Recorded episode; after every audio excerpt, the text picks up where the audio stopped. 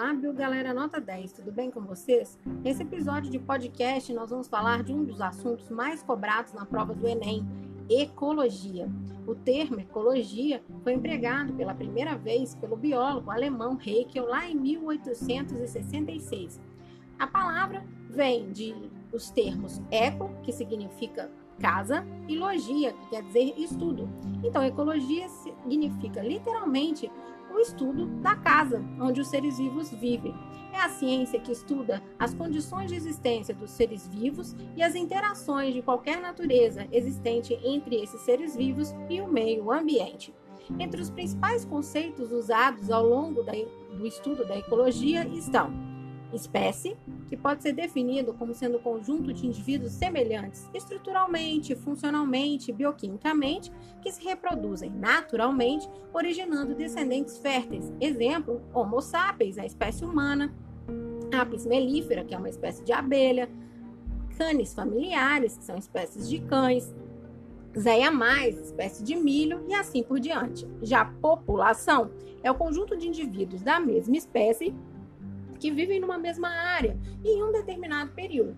Por exemplo, 10 mil pessoas vivendo numa cidade. É uma população. Ou a população de ratos de um bueiro num determinado dia. Então, se todos eles são da mesma espécie, numa mesma área, então é uma população. Já comunidade é definida como sendo um conjunto de populações de diferentes espécies que habitam uma mesma região num determinado período. Por exemplo, seres de uma floresta, de um rio, de um lago, de um campo, de um oceano, ou até mesmo os grilos e as borboletas que vivem no seu jardim. São representantes de uma comunidade. Já ecossistema é o conjunto formado pelos fatores abióticos, que são fatores que não têm vida, mais os fatores bióticos, que são os seres vivos.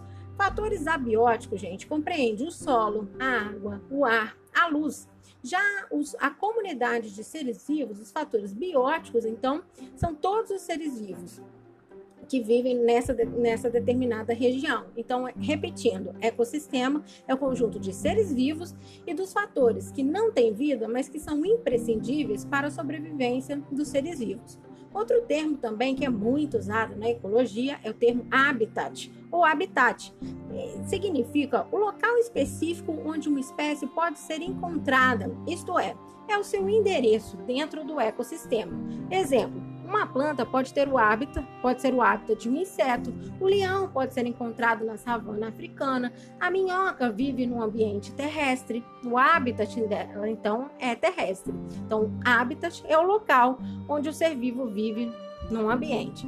Já o termo nicho ecológico representa o papel que o organismo desempenha, isto é, a sua profissão, o que ele faz dentro do ecossistema. O nicho informa as, as custas do que se alimenta, a quem serve de alimento, como se reproduz. Exemplo, a fêmea do mosquito anófilis, ela transmite a malária, ela é um inseto hematófago. Já o leão, o seu nicho ecológico é atuar como um dos principais predadores de grandes carnívoros, como zebras e antílopes nas savanas africanas. Então, quando, como eu estou descrevendo a profissão, o papel desse ser vivo, então eu estou falando do seu nicho ecológico. Já a ecótone ou ecótono é a região de transição entre duas comunidades ou entre dois ecossistemas. Nessa região de transição, vamos encontrar um grande número de espécies e, por consequente, grande número de nichos ecológicos. Para finalizar o nosso podcast de hoje, vamos falar do termo biosfera,